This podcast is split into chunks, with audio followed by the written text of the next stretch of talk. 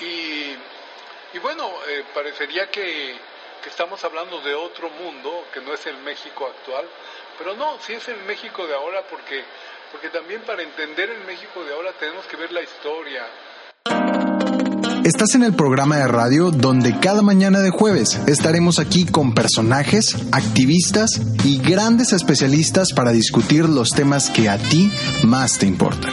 Soy Mauricio Ramos. Ya despierta. Ya despierta. Ya despierta. Ya despiértate. Ya despiértate. Ya despiértate.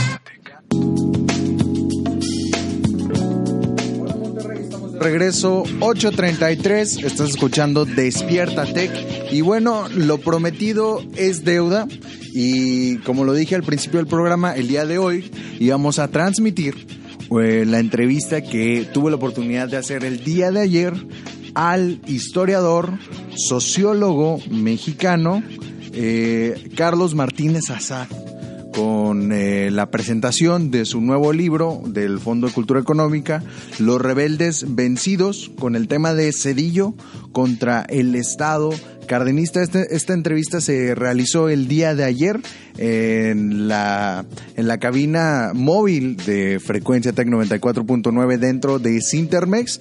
Entonces, los dejo esta mañana con Carlos Martínez Azad.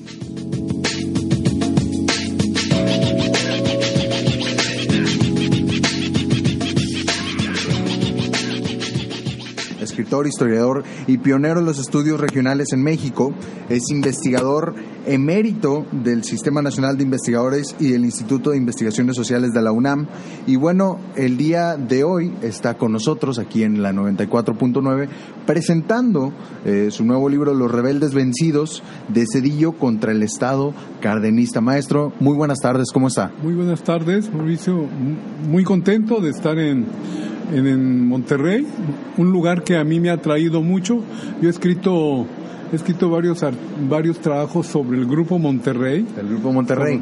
Sobre, los orígenes del grupo, principios de siglo. Y, y próximamente en el Fondo de Cultura Económica aparecerá también una biografía mía sobre Bernardo Reyes, el general Bernardo Reyes.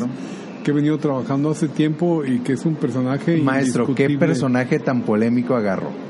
Desde pues, mi punto de vista. Por, bueno, todos, todos los que yo agarro. El gobernador, todos los que agarro, Todos los que agarro son muy polémicos, porque esto es parte como de una trilogía donde está Saturnino Cedillo y después viene también en el fondo un libro sobre Tomás Garrido Canaval en Tabasco. que fue el anticlerical más el anticlerical fuerte. más fuerte masón durante la cristiada. Durante.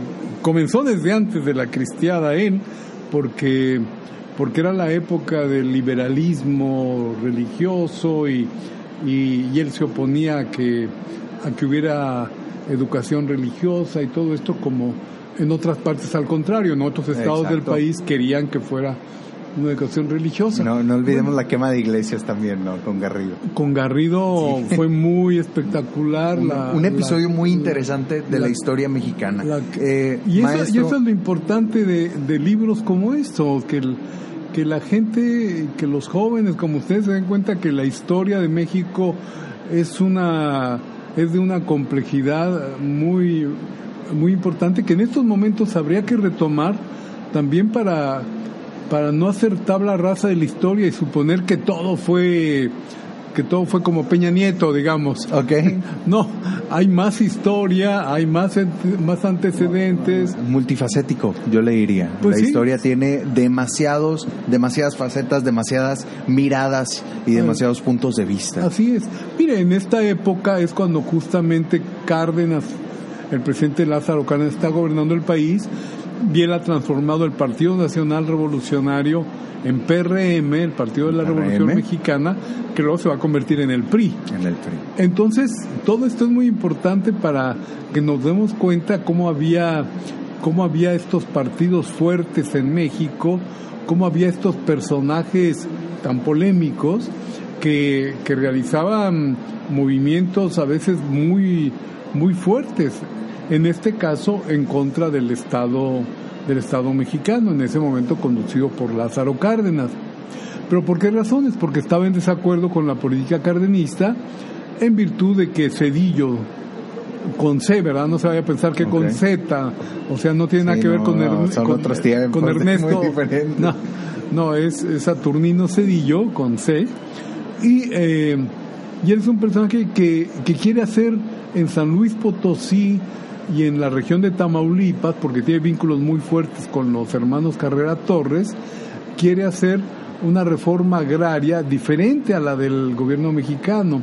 No quiere que el reparto sea ejidal, eh, como se estableció en La Laguna, acá en La Coahuila, ¿no? Lagunas, Exacto. Entonces lo que quiere es que haya un reparto agrario eh, de pequeña propiedad, que todos los campesinos sean propietarios de, de una parcela y además eh, generar algo que llamó colonias militares, que acá por el norte hubo muchas, porque como las colonias militares se establecieron en los antiguos presidios de la época colonial, eh, Pancho Villa lo Oh. retoma como una forma de organización y justo Saturnino Cedillo es el que hace un programa más amplio de creación de colonias agrícolas militares donde el reparto va a ser en pequeña propiedad, eh, pero van a estar organizados militarmente.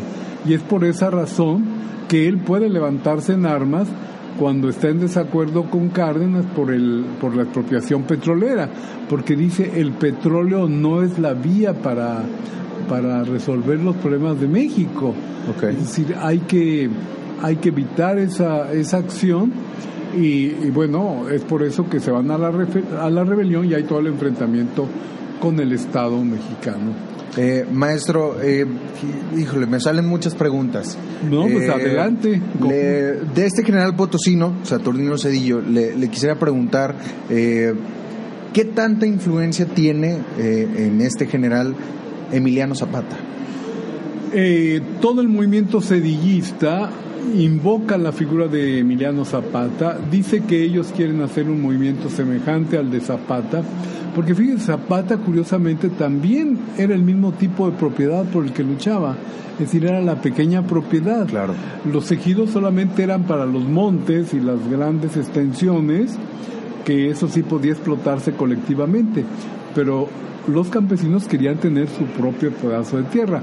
No es la solución ejidal que luego se comienza a establecer en México y que Lázaro Cárdenas resulta el mayor, el, el personaje que da mayores extensiones en, en- en ejidos, ¿no? Como esto que hablábamos, el ejido colectivo de la laguna. Claro, de la laguna. Que, que es también un O lo que hizo con, con la división del norte Pancho Villa, ¿verdad? Sí, que es, es algo muy que se confronta que se confronta mucho y algo muy interesante de la época es que hay un hay una confrontación entre derechas e izquierdas porque las derechas en ese momento se dice muy apoyadas por los nazis de Alemania, por los fascistas italianos. Entonces, aunque esto es un movimiento campesino, eh, se involucran personajes que están más vinculados a, a, una, a ideologías tan drásticamente eh, pues, eh, poco Diversas, claro, como sucedió con los con los Con el nazis, ¿no? nazismo o, el, o el Y los de izquierda aprovechan esa situación para denunciar que este es un movimiento terrible porque está vinculado al, al nazismo, lo cual en términos de apoyos económicos y todo no era tan cierto.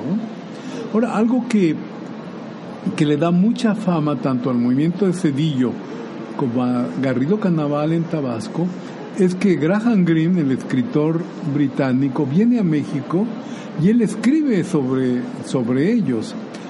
Sobre el general Saturnino Cedillo escribe un libro que se llama Camino sin ley, que es, que es un relato un relato crónica muy muy bien realizado y sobre Garrido escribe El poder y la gloria que se convierte en una de las novelas de éxito internacional y que hacen que el caso se conozca por todo el mundo, ¿no? Exacto.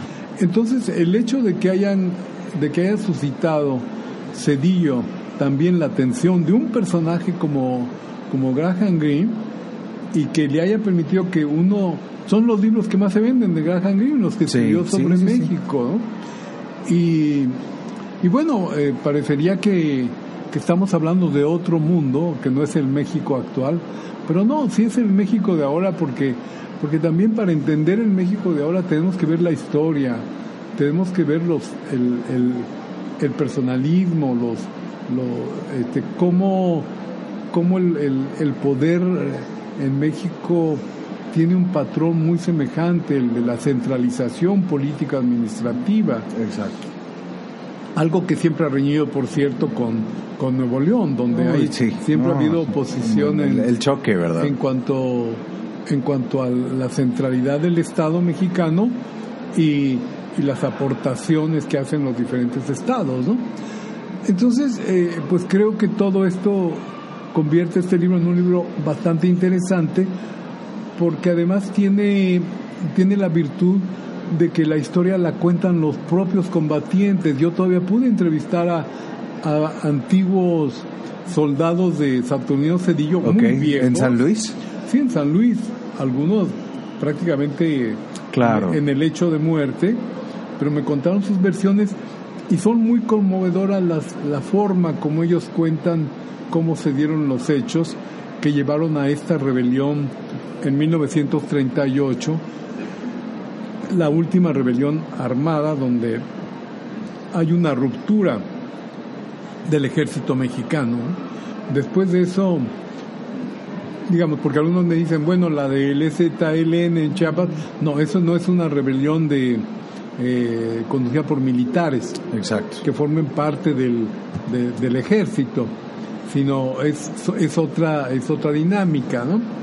Entonces, eh, pues esta es la última rebelión armada eh, con, con un ejército dividido que por eso también adquiere mucha importancia. Mucha importancia en la historia. el- el- el Maestro, conocerlo. una pregunta que, que ahorita me- se me ocurrió y, y la tengo en la mente. Eh, los historiadores, eh, eh, pienso, o bueno, yo de, tal vez de mi, de mi desconocimiento, eh, no hay una fecha establecida de cuándo terminó la Revolución Mexicana. Eh, esto lo podría poner como, como un, eh, un, confro- un confrontamiento post-revolución mexicana o Yo creo que- todavía alcanza la colita de, de la revolución mexicana. Fíjese que es muy interesante su pregunta, porque estos son combatientes de la revolución. Exacto. Ellos lucharon en la revolución mexicana y, eh, y ya el hecho de la rebelión, que es hasta 1938, ya es un episodio que podemos ver como, como de los episodios más, más importantes dentro de la posrevolución. Es decir, como, como resultado de la revolución mexicana, pero que ya no obedece a, los, a la misma dinámica de la revolución que, que los hechos armados, pues, se- la historia, la historia considera que concluyen, o sea, 1920, con Álvaro Obregón Con Álvaro Obregón. que Álvaro Obregón es el gran caudillo y tal, pero todos ellos conocieron a Calles, a Obregón, Exacto. a todos estos personajes. No, y, y no olvidemos, por ejemplo, la cristiada y todos los conflictos que hubo después de la Revolución Mexicana. Yo Claro. creo que, que son un, eh, híjole, yo creo que son unos 30 años de, de concentrados de, de historia. Sí, sí, claro. eh, una, la cristiada como un hecho también que yo he ca- caracterizado mucho como un evento muy regional, porque se ubica principalmente en el centro de México, Guanajuato, Jalisco, Michoacán, eh, Zacatecas, Aguascalientes, pero, pero Nuevo León yo creo que no conoció hechos de, hechos de la, de la cristiada, salvo que hubo mucho rejuego entre los obispos. Los obispos sí, eh, como protestaron todos y se pusieron de acuerdo, todos, entre todos, decidieron el cierre de iglesias que, que trajo también posteriormente muchas consecuencias, ¿no? Y que parte de la, de la confrontación que se da entre civiles y el, y el gobierno en ese momento es precisamente por el desacuerdo a que los templos estén cerrados. Cedillo, en San Luis Potosí, alberga muchos cristeros y alberga muchos partidarios de la cristiada, sin que necesariamente él, él traicione al Estado callista, en ese momento es Calles, Calles. y más bien él es el que va a combatir a los cristeros por orden e instrucciones de calle y le preguntan cómo usted siendo tan católico hace eso dice bueno una cosa es ser católico y otra cosa es que se estén enfrentando al Estado mexicano. Y Cedillo es el que liquida al, al, al general al general cristero más importante, al general que conduce las tropas de los cristeros, eh, es liquidado por el ejército de Cedillo. Por el ejército de Cedillo. Sí. Y, y por cierto, bueno, un general que está muy vinculado a esta región de, de México, es más bien un, un, personaje del norte, del norte del país, ¿no? Y así es que, pues por todos hechos, todos estos pasajes de la historia de México, el general Cedillo pasa, ¿no? Está, está vinculado a todo eso. Desde calles hasta... Sí, sí, desde, desde bueno, desde Villa. Desde Villa. Porque este, este general va a la Convención de Aguascalientes. Wow, que es 1900, okay. 1914. 1914, exacto. En el en Aguascalientes va ahí y, y, y todavía tiene algunos acuerdos con Villa, pero luego ya se coloca del lado de las fuerzas obregonistas, del constitucionalismo, encabezado por Carranza, y, y, participa, participan en la batalla de Lébano, que es una de las batallas famosas acá por Tamaulipas. Por Tamaulipas. ¿no? Así es que eh, está muy vinculado a esa historia, y bueno, yo con mis alumnos, pues, a veces los logro convencer de que Eh. es importante la historia y y Por que supuesto. dejen a un lado el internet para o busquen en internet también algunos de estos pasajes para para que estén más in- más interesados y más de acuerdo con lo que es la historia de México. Claro, eh, maestro, eh, antes de terminar me gustaría hacer una pregunta. Eh, tiene que ver con Saturnino Cedillo. Eh, no, no recuerdo si fue en una... Sí, fue una plática que yo tuve con, con Martín Moreno y, él, y platicábamos sobre cómo la Revolución Mexicana eh, prácticamente parece que fue de, de dos países, ¿no? El norte y el sur. El con, eh, con Villa y los intereses y todo lo que buscaba Villa y Ángeles con el ejército zapatista. ¿Cómo se contrasta? Mi, mi pregunta es, 20 años después, ¿en dónde cabe Saturnino Cedillo? ¿En medio No, no, no, porque eh, o es sí, más del sur? sí. Yo, yo tengo una hipótesis todavía más arriesgada que, que la que dice Martín Moreno, porque yo pienso que hubo much- varias revoluciones en México, que fueron diferentes revoluciones, la que hizo Jalisco, la que hizo Tabasco, la que hizo Nuevo León o, o, o- o- o Tamaulipas o San Luis Potosí o Guanajuato, Chihuahua. eh, Chihuahua, Chiapas. Chiapas. Chiapas. Entonces, eh, por ejemplo, lo que tenemos, fíjese cómo es importante eso para entender también el momento actual de México. Los más separatistas siempre fueron los del sur, los del sur sureste, Tabasco, Chiapas, Yucatán. Son los estados que más ocasiones se han separado de la federación. Aunque Nuevo León también se ha separado en No, algún pero es que el contexto histórico de esos estados es, es algo... Y, y son estados que económicamente contrastan mucho con el norte. Exacto. No digamos con Monterrey, ¿no? Monterrey y, y- y Yucatán, por ejemplo, son dos, dos realidades completamente... Universos paralelos, ¿no? Fíjese, cuando Evaristo Madero visita Yucatán, lo primero que pregunta es dónde están las vacas. O sea, para que haya gente tan rica en, en Yucatán, lo que quiere ver son atos de ganado como en el norte. Y no hay. No hay. No hay, sí hay, sí hay, por supuesto, hay ganado vacuno, pero no en la, en la dimensión que sobre todo tuvieron las grandes familias norteñas como, como el caso de, De Baristo Madero. de los Madero, ¿no? De Baristo en particular. Entonces, ese, ese ejemplo a mí me parece interesantísimo porque da muestra de lo que es el contraste justamente de los países, de, del- eh, de los estados en el país. En el sur era la agricultura de plantación, era el, el enequén, el plátano, el cacao, era la gran exportación que siempre se hizo a, a otros mundos, a- a- al mundo, al, mundo, exacto. El plátano mexicano se comerciaba en Nueva Orleans, en Galveston. Entonces uno dice, ¿qué tiene que ver esto con, con, con un centro tan industrial como fue Monterrey, que encontró su vocación industrialista desde la época de Bernardo Reyes, desde, o desde un poco antes, ¿no? Eh, con, con, con los eh, generales previos que estuvieron acá, Jerónimo Treviño y, y- y toda una una banda muy grande de, de generales que, que, que, hicieron lo que es lo que es Monterrey.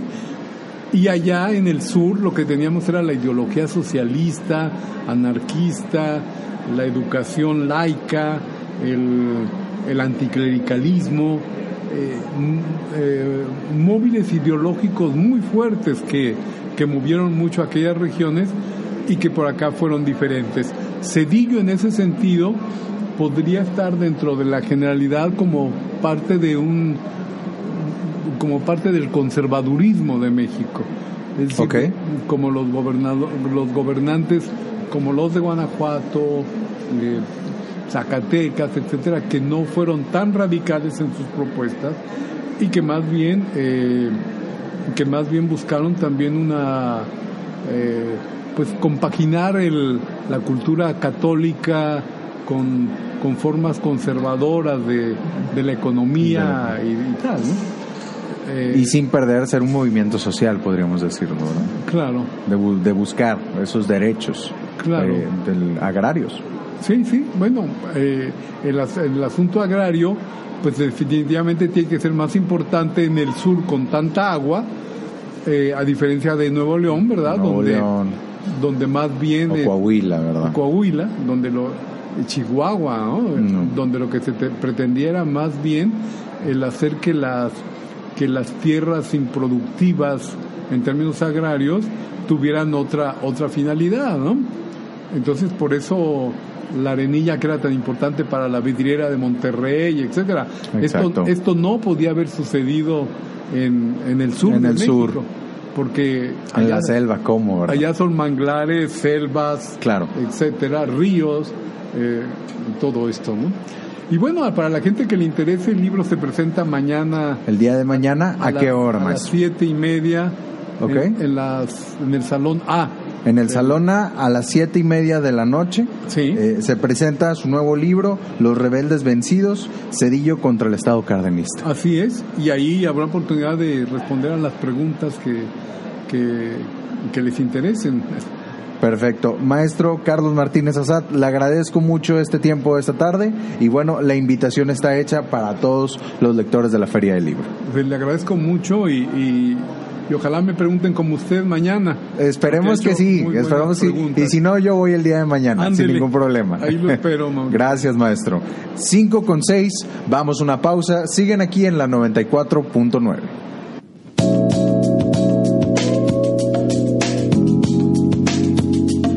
Quiero recordarles a todos nuestros radioescuchas que esta fue una emisión, eh, una entrevista grabada del día de ayer en la Feria Internacional del Libro. No son las 5 de la tarde, son las 8.56 de la mañana y bueno, acaban de escuchar esta interesantísima entrevista con el historiador y escritor mexicano Carlos Martínez Azad.